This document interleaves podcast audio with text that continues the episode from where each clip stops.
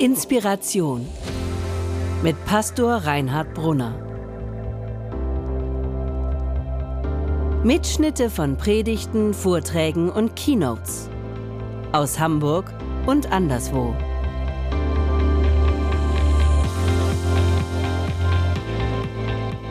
Herr L aus K ließ die Getränke kalt stellen. Hier im Foyer sollte die Bar stehen, wo die Cocktails gemischt wurden. In den Salons nebenan wurden die Buffets aufgebaut. Drei identische Buffets hatte sich Herr L. überlegt, sollte es sein. Keiner seiner Gäste sollte lange anstehen müssen. Alles sollte perfekt sein. Das Dessert gab es draußen nachher im Garten, wenn die zweite Band anfing zu spielen. Herr L war voller Vorfreude. Eine private Hausparty mit zwei Bands hatte es in der Stadt noch nie gegeben. Davon sollten noch Generationen sprechen. Nun war noch die Frage, wie wir das mit der Tischordnung machen. Das war nicht so einfach. Da fasste Herr L. einen verwegenen Plan. Er rief die Leute vom Catering und sagte, wissen Sie was? Die Tischordnung, die lassen wir einfach offen. Die gibt's gar nicht. Sollen die Leute sich doch einfach untereinander mischen. Und die Caterer schüttelten den Kopf und sagten, jetzt ist er völlig durchgeknallt. Also erstens, haben wir das noch nie so gemacht. Und zweitens, wie kann man zwei so unterschiedliche Gruppen von Menschen aufeinander loslassen? Also bitte. Aber Herr L sagte sich, das sind alles meine Freunde. Und schmiss die spießigen Tischkärtchen in den Mülleimer. Ich bin nur gespannt, was diese frommen Pharisäer sagen werden. Ich wette mein komplettes Rotweinlager darauf, dass diese pseudo-bibeltreuen Kontrollfreaks von meiner Hausparty schon Wind bekommen haben und hier aufkreuzen werden. Und ich freue mich diebisch darauf, ihre Gesichter zu sehen, wenn sie hier mitten bei den, wie sie immer sagen, Zöllnern und Sündern diesen Jesus mit seinen Jüngern sitzen sehen.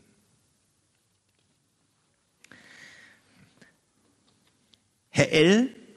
ging noch ein bisschen nach draußen in seinen Garten und ging seinen Gedanken nach.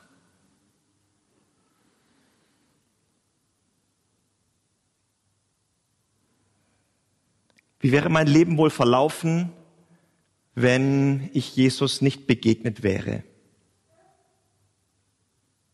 Schwer zu sagen.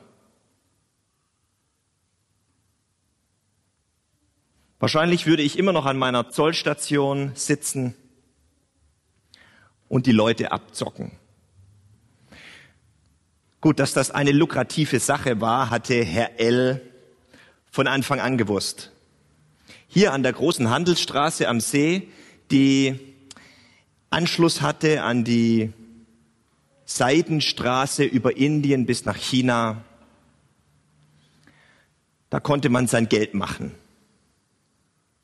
Herr L. bezahlte natürlich eine stolze Pachtsumme für diese Zollstation, aber dafür konnte er auch die Zölle frei festlegen. Das war der Deal. Und so saß er an seinem Checkpoint und zog die Leute ab. Und die ließen es ihn spüren, was sie von ihm hielten. Ha! Levi, der Zöllner aus Kapernaum. Was ist aus dir geworden, Levi? riefen sie ihm zu. Levi ist ein alter jüdischer Name und kommt von Lava. Das bedeutet sich jemandem anschließen oder zu etwas gehören. Levi, dieser alte Levi, der Sohn Jakobs, des Stammvaters von Israel, auf den dieser Name zurückgeht, war auch, auf, auf ihn gingen auch die Leviten zurück, die Tempeldiener. Und Levi aus Kapernaum dachte oft darüber nach, ob seine Eltern ihm mit diesem Namen das in die Wiege legen wollten. Du gehörst zu Gott, Levi. Du gehörst zum Tempel, zu Gott, da wo das Gute ist. Und dann saß er da im Zoll und zockte die Leute ab. Levi der Zöllner, das hört sich für jüdische Ohren an wie Virginie, die Prostituierte, oder Gottfried, der Drogenhändler, oder Katharina, die Ego-Shooter-Softwareentwicklerin, oder Rainer, der Broker, der auf der Börse auf fallende oder steigende Kurse von Lebensmitteln setzt und mitentscheidet, ob es in der Welt Hungersnöte gibt oder nicht. Zöllner und Sünder, das war damals ein geflügeltes Wort für alles Schlechte und Verabscheuungswürdige und alles Böse. Was wäre aus mir geworden, wenn Jesus nicht meinen Weg gekreuzt hätte? Niemand ist mir jemals mit so viel vorurteilsfreier Liebe begegnet. Niemand hat mich je so als Mensch gesehen als dieser Jesus. Niemand hat je so mich gemeint und mich gesehen als Mensch und was sein könnte und was möglich wäre. Alle haben mich immer nur festgelegt und mich verurteilt und mich verabscheut. Levi, Zöllner, Sünder.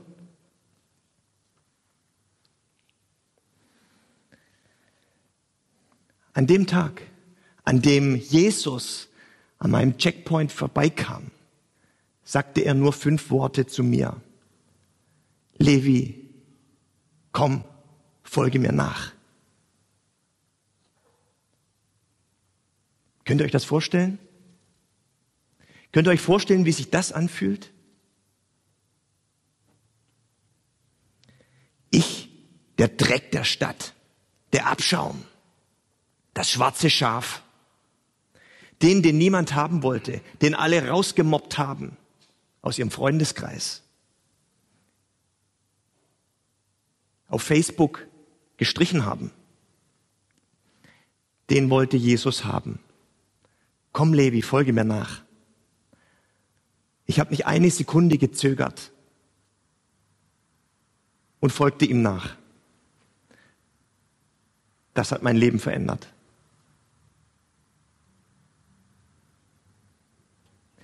Wie kann jemand so anders sein? Wie kann jemand so Menschen begegnen wie Jesus? Wie kann jemand den Menschen wirklich bejahen, ohne das, was man falsch gemacht hat, mit so einem scheißfreundlichen Pseudo-Toleranz irgendwie gut zu heißen oder tot zu schweigen? Es ist ja nicht so, dass ich eine reine Weste gehabt hätte. Ich habe die Leute betrogen. Das ist die Wahrheit. Aber Jesus hat mein Herz gesehen und hat mich als Mensch gesehen. Ich gebe diese Party heute nur aus einem einzigen Grund.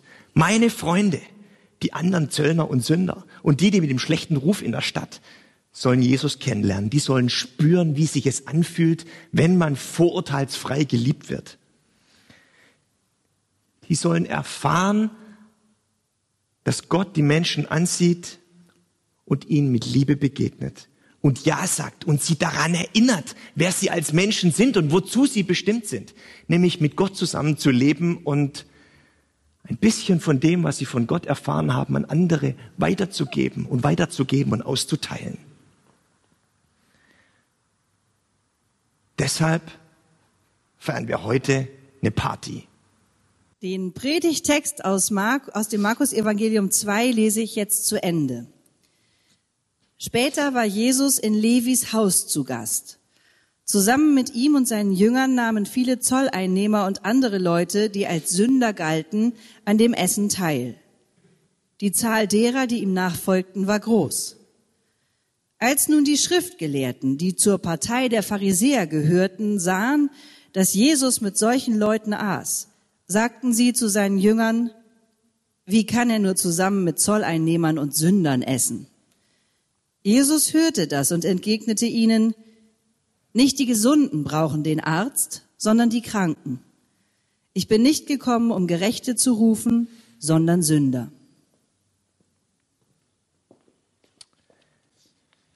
Vielen Dank. Man könnte anhand dieser Bibelgeschichte über eine ganze Reihe von Punkten sprechen. Die Texte der Bibel sind unerschöpflich. Aber ich möchte einen Punkt herausgreifen, der mich besonders angesprochen hat, nämlich die Frage, was unser Freundeskreis, unsere Kontakte, unsere Beziehungen mit Jesus zu tun haben. Und zwar möchte ich, das, möchte ich das zunächst mal tun aus dem, sozusagen aus dem Blickwinkel von Jesus äh, von, aus dem Blickwinkel von Levi.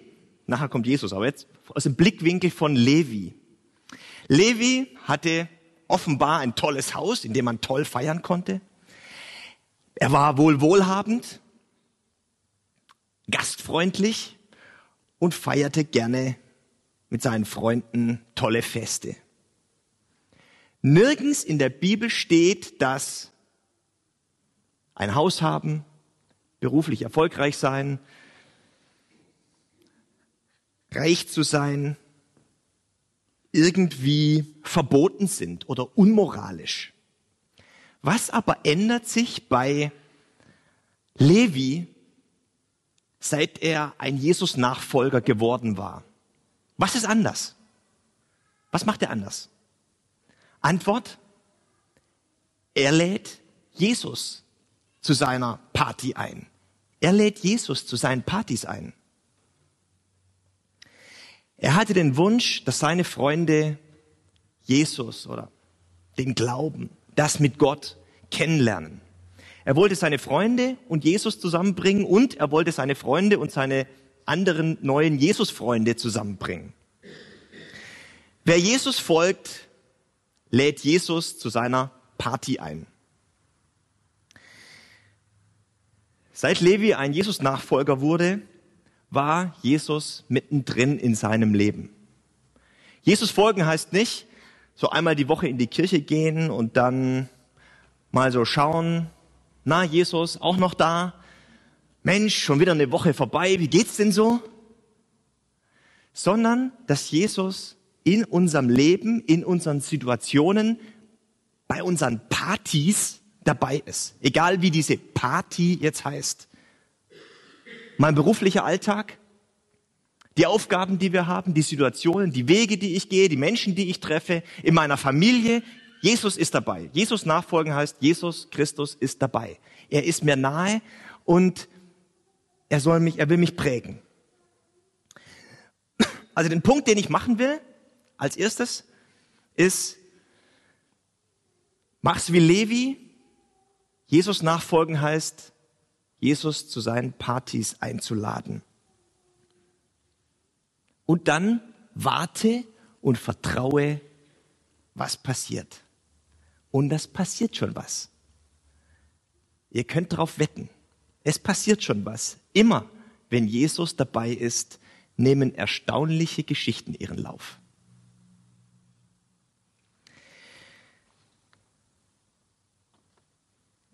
Jetzt schauen wir das an, die ganze, die gleiche Geschichte nochmal aus einer anderen Perspektive an, nämlich aus der Perspektive von Jesus. Denn Jesus nachfolgen heißt ja schlicht und ergreifend auch, dass wir uns, wenn wir gläubig sind, wenn wir Jesus nachfolgen, uns ein Beispiel daran nehmen, ähm, wie Jesus gelebt hat. Uns ein Vorbild, ihn zum Vorbild nehmen. Ihm nacheifern. Also sich zu fragen, What would Jesus do? Und dann in der Kraft des Heiligen Geistes so zu handeln. Jesus wurde, ich weiß nicht, ob ihr das wisst, von diesen pseudo-bibeltreuen Kontrollfreaks, von diesen Pharisäern als Fresser und Weinsäufer bestimmt, beschimpft. Steht sogar so in der Bibel. Und was in der Bibel steht, ist ja immer wahr, ne? Und das ist offensichtlich auch wahr. Völlig zu Recht haben die das anscheinend gesagt, dieser Jesus, dieser Fresser und Weinsäufer. Warum? Jesus war bei den Festen der Leute offenbar oft anzutreffen. Jesus war nicht nur beim Kirchencafé. Jesus war da, wo die Menschen sind, wo gefeiert wird. Natürlich auch da, wo getrauert wird und gelitten wird, aber auch da, wo gefeiert wird, wo die Menschen sind und auch da, wo es manchmal menschelt. Denn da, wo Menschen sind, menschelt es. Die Pharisäer saßen nur da und haben geguckt und gesagt, guckt ihn euch an den Fresser und Weinsäufer, wie er da wieder sitzt, bei den Sündern und bei den Zöllnern. Macht man das denn als guter Christ, Christus? Haben sie so nicht gesagt, aber, ne? Lasst uns doch öfter mal ein Beispiel nehmen an Jesus, öfter mal auf eine Party gehen, vielleicht nicht nur auf die, wo gefeiert und gefestet wird, sondern vielleicht auf die, wo keiner so richtig hin will, zu den schwierigen Gastgebern, zu den schwierigen Gästen. Lasst uns doch mal auf eine Party gehen von jemand, wo wir eingeladen sind, wo wir eigentlich nicht so richtig Lust drauf haben. Ein, aber einfach nur deshalb, weil wir diesem Menschen eine Geste der Wertschätzung, eine Freude machen wollen.